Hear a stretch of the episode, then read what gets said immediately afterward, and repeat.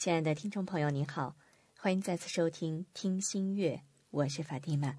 今天跟朋友们共同分享的《听心月》的美文，是来自于闵桃州的《被突围的苦难》。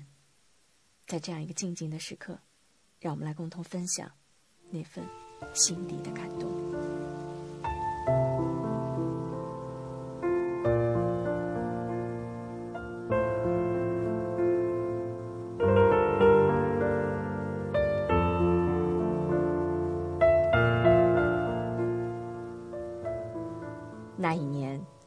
藏身在一座小县城的学校里，朝夕都沿着一渠二三里的河道上学回家，早晚与河相顾，不觉间河道里的大水渐渐旱成了小溪，我的日子慢慢被过成了一道固定的公式。河岸上柴门土路，总有几只羊低着头从这几棵柳树旁一直走到另几棵柳树下。树没变过，羊似乎也是原来的那几只。我随在后面俯仰徘徊，一晃神，又是一轮春秋。讲台教书动的是嘴，日子一长，惯于奔波的腿脚便不耐寂寞，时刻都在思谋该出去走一段长途了。其实对于异地的风景。已引不起我太大的兴趣，倒是一些和人有关的地点，反而使人日日举念，断不了牵挂。西宁便是其中一地，这个曾经时常路过的城市，却在我阔别多年后的光阴里，暗暗地变换了意味。它不再是一个纵身长途、傍晚栖息的驿站，隐隐的，它似散发着某种更为深邃的气质。常常如此，感性的我对于一片地域的认知，往往会夸张的被一个深刻的印象左右。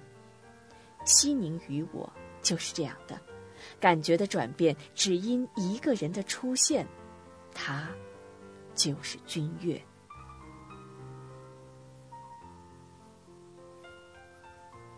初识君越是在一本文化刊物《高原》杂志上。记忆是清晰的，自二零零九年以后，我们的散文同期不同期的不断出现在同一排目录当中，虽未谋面，却在文章书页上熟落了对方的名字。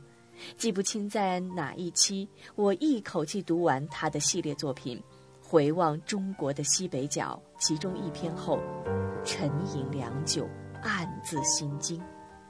合上书刊，便急急打电话给主编黄保国先生，询问君越是何许人。随后重读其文，只觉陡峭嶙峋，写史视角独到，行文气象万千，在凋敝的穆斯林文化圈里，是破土的一束新绿。从知道一个名字到慢慢熟悉，是通过网络，我们言语投气。俨然如多年的老友，交谈的多了，对他便慢慢有了了解。自然离不开文章。最初，君越性格中给我印象最深的是他对待文字的态度，那种柔而坚、温而刚的秉性，是现在的很多写作者欠缺的东西。他曾对我说过，有几家体制刊物向他约过稿，但因为先前有过作品被删改的经历。他拒绝了，断然拒绝。他情愿作品只在内部圈子有限的流转，也不愿公开发表的只是一堆寡淡无味的垃圾。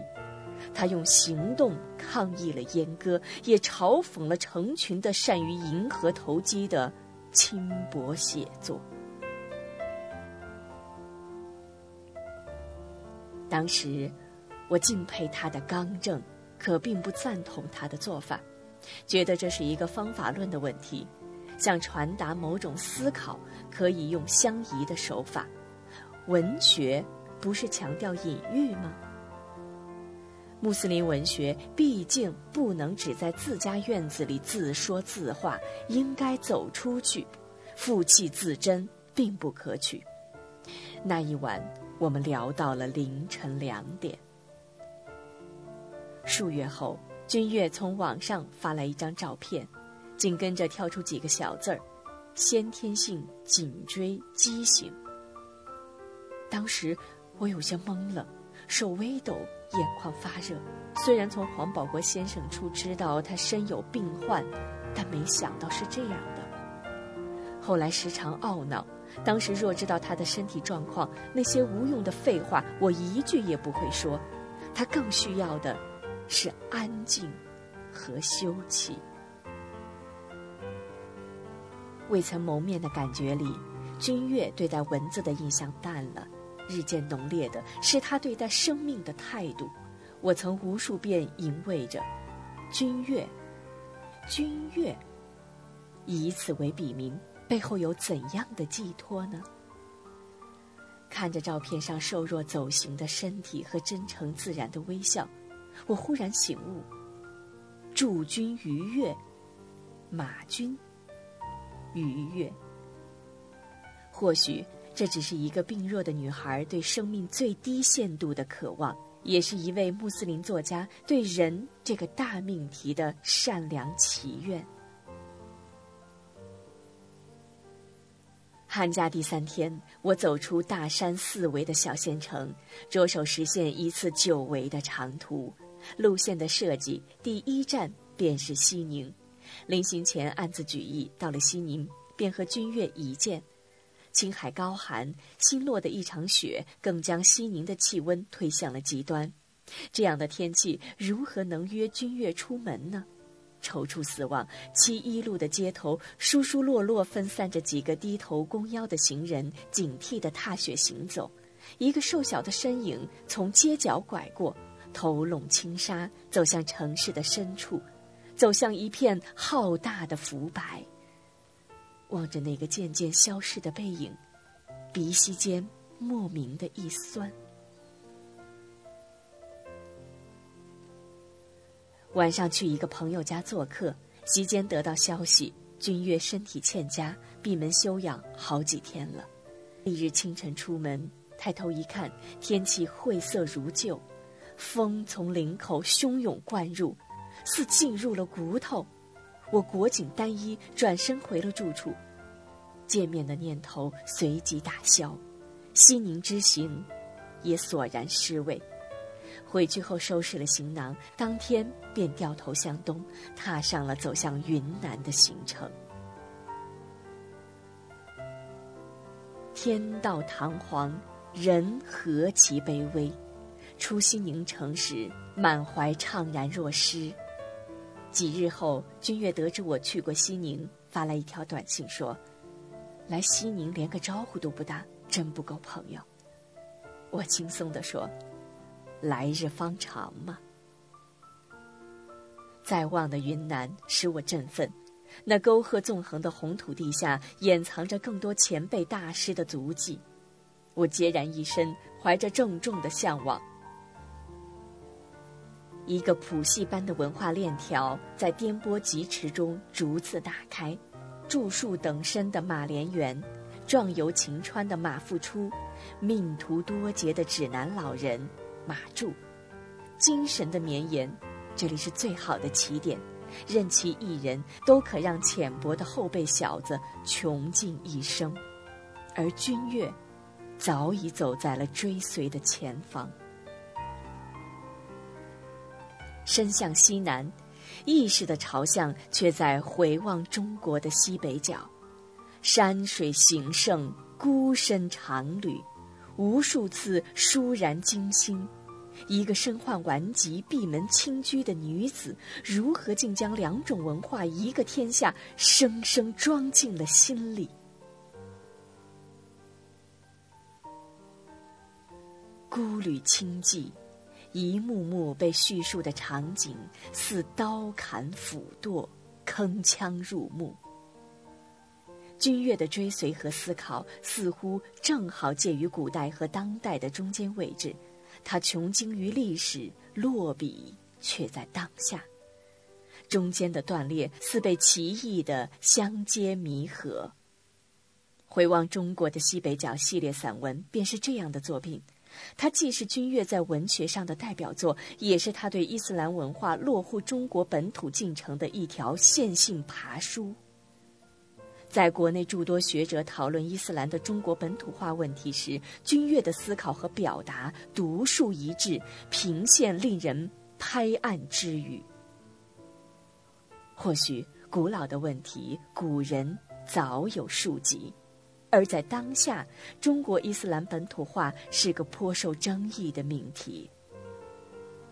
其实问题并不冗杂，只要穆斯林的经训核心精神未变，就不会有原则上的敌误。做出适当的文化层面上的调整和融汇，是打开与包容的姿态，更有益于一个民族的未来走向。所谓回族。应是深受两种文化灌输的一个复合体，而非中国文化和伊斯兰文化的双重异类。伊斯兰渠道宽容，作为穆斯林，为何不能接纳优秀的中国文化？信仰和文化在定义方面并不相合，因此无需放大顾虑。穆斯林若要以意志精神融入深厚的中国传统，自然需要在信仰的外围方面及现实文化层面做出相应的努力。故而，回回民族要打开自己，敢于和各种文化交流。或许存在偏颇，但不可消解的是，这样的努力是具备进步意义的。类似的思考，君越曾这样表达。捧读古兰的回回，偶然瞥了一眼雷雨案头之上的中国古籍，一个博大精深的文化国度便慢慢向他们走来。那里有西出阳关老子漫画的背影，有游学列国孔子泥泞的脚印，有时而举杯邀明月，时而散发弄扁舟的李白，有左牵黄，右擎苍。挽雕弓射天狼的苏轼，有姹紫嫣红开遍的牡丹亭。谁能想到，这一瞥，便是百代千年。从此，伊斯兰文化在左，中国文化在右，回回在其间成长谁能否定一个弱女子平静而坚实的发言？左右并举，将伊斯兰和中国文化融汇一处，犹如精神和现实表里共生。在特殊的存在背景下，无论对一个人还是一个民族，都是健全周到的。从方向性的全局视野到民族盛衰的历史细部，君越并不强健的步子进出的从容自若。他从长篇累牍的史料阅读中，敏锐地捕捉着回回民族盛衰浮沉的内在历史照因，袒露的真相往往是笔漏的，撕破需要能力，承担更需要勇气。千百年来，内讧、争夺、教派冲突，一切的挥戈攻伐，都在围着权柄和利益，无人旁顾一眼，黯然的正义。在《行走在凡嚣与清净之间》一文中，他对历史真相的剖析直白而悲壮。他这样写道：“蒙古贵族的相互倾轧，泉州穆斯林派系的斗争，最终都指向同一方向——利益。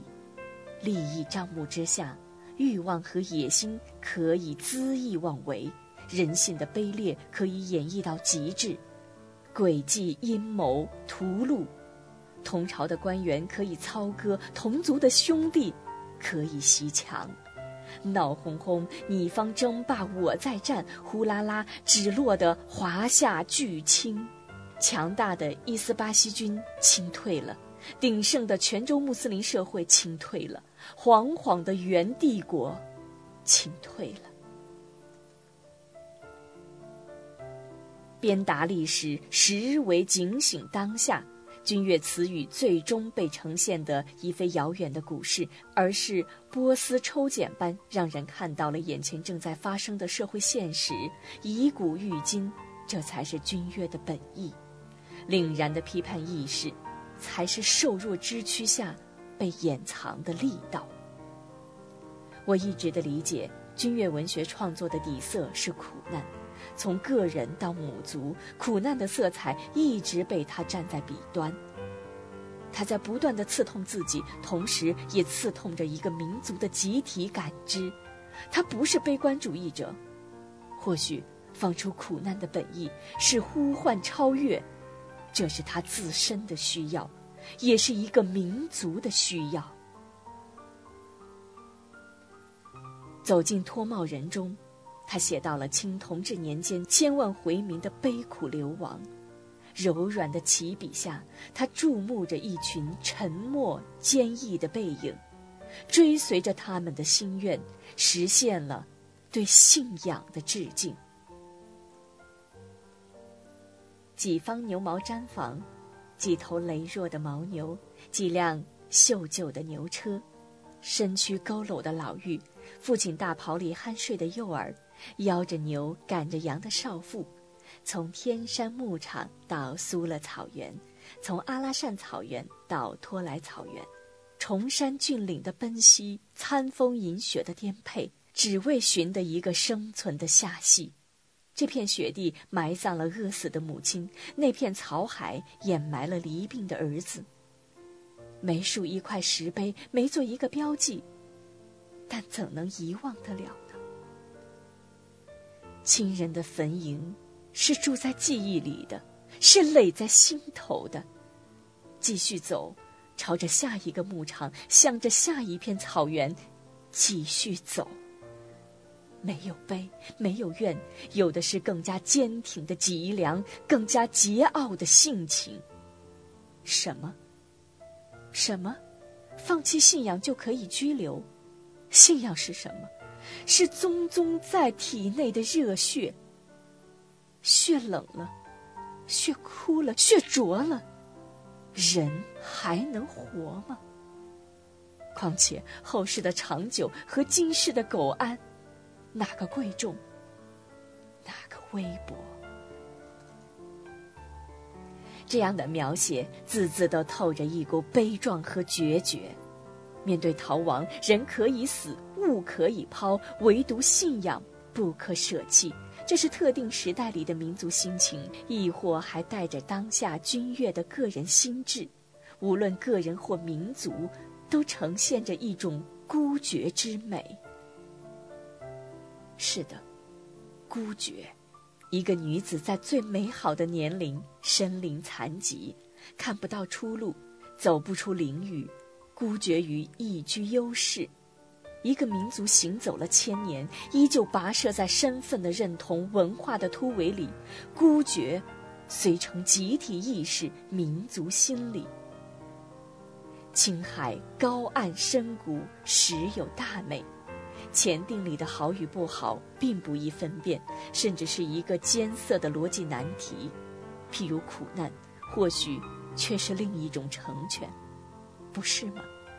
你看，苦难的境遇毁灭了马军的生活，却育成了军乐的深刻洞见和冷峻表达。幸，或是不幸，各种情由，又有谁能明辨分晓？谁又能轻易断言？置之一切，唯有安拉。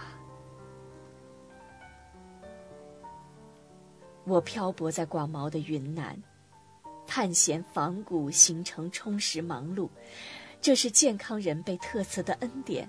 我习惯于这样的漂泊，二十多天马不停蹄，探访了身居在昭通毛货街的昔日故友，拜谒过雄伟壮丽的沙甸清真大寺。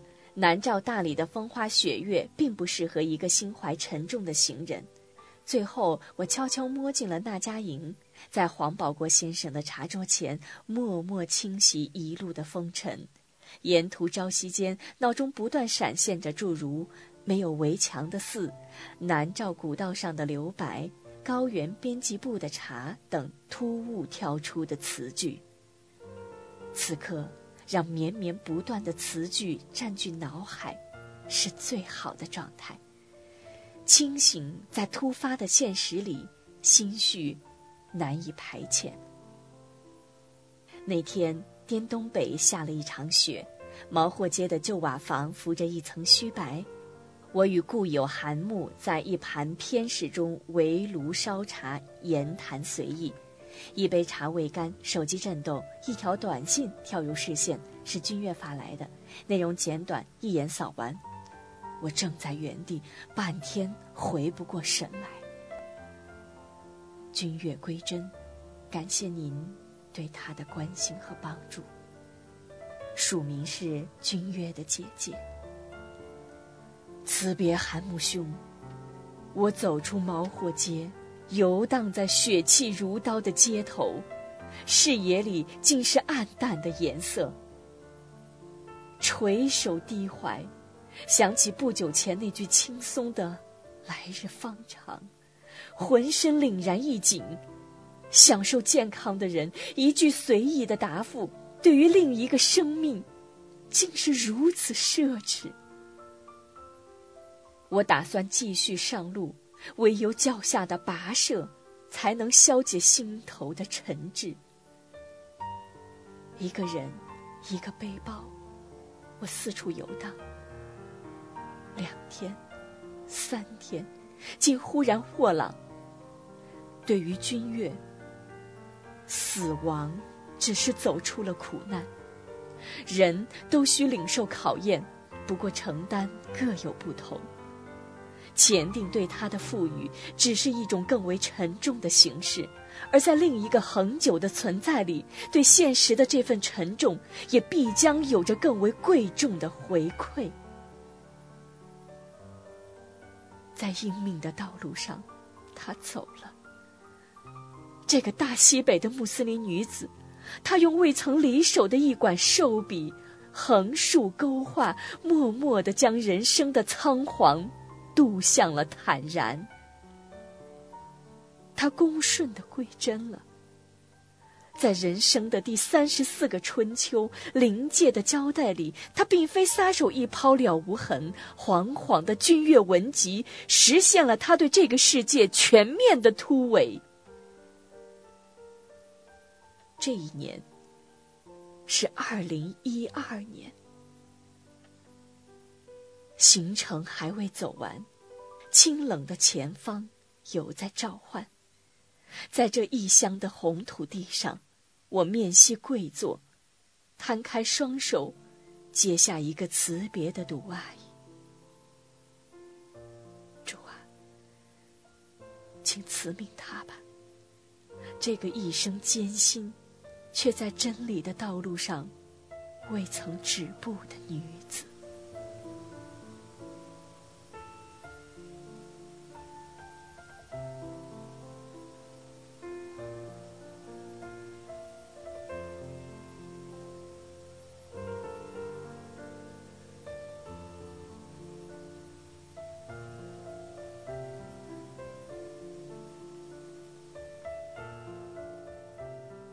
刚才我们听到的听心月的美文，是来自于闵桃洲为我们带来的被突围的苦难。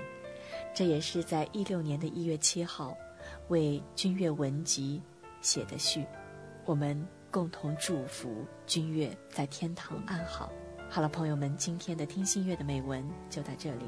愿你我都收获一份感动，更加坚定的在真理的道路上继续前行。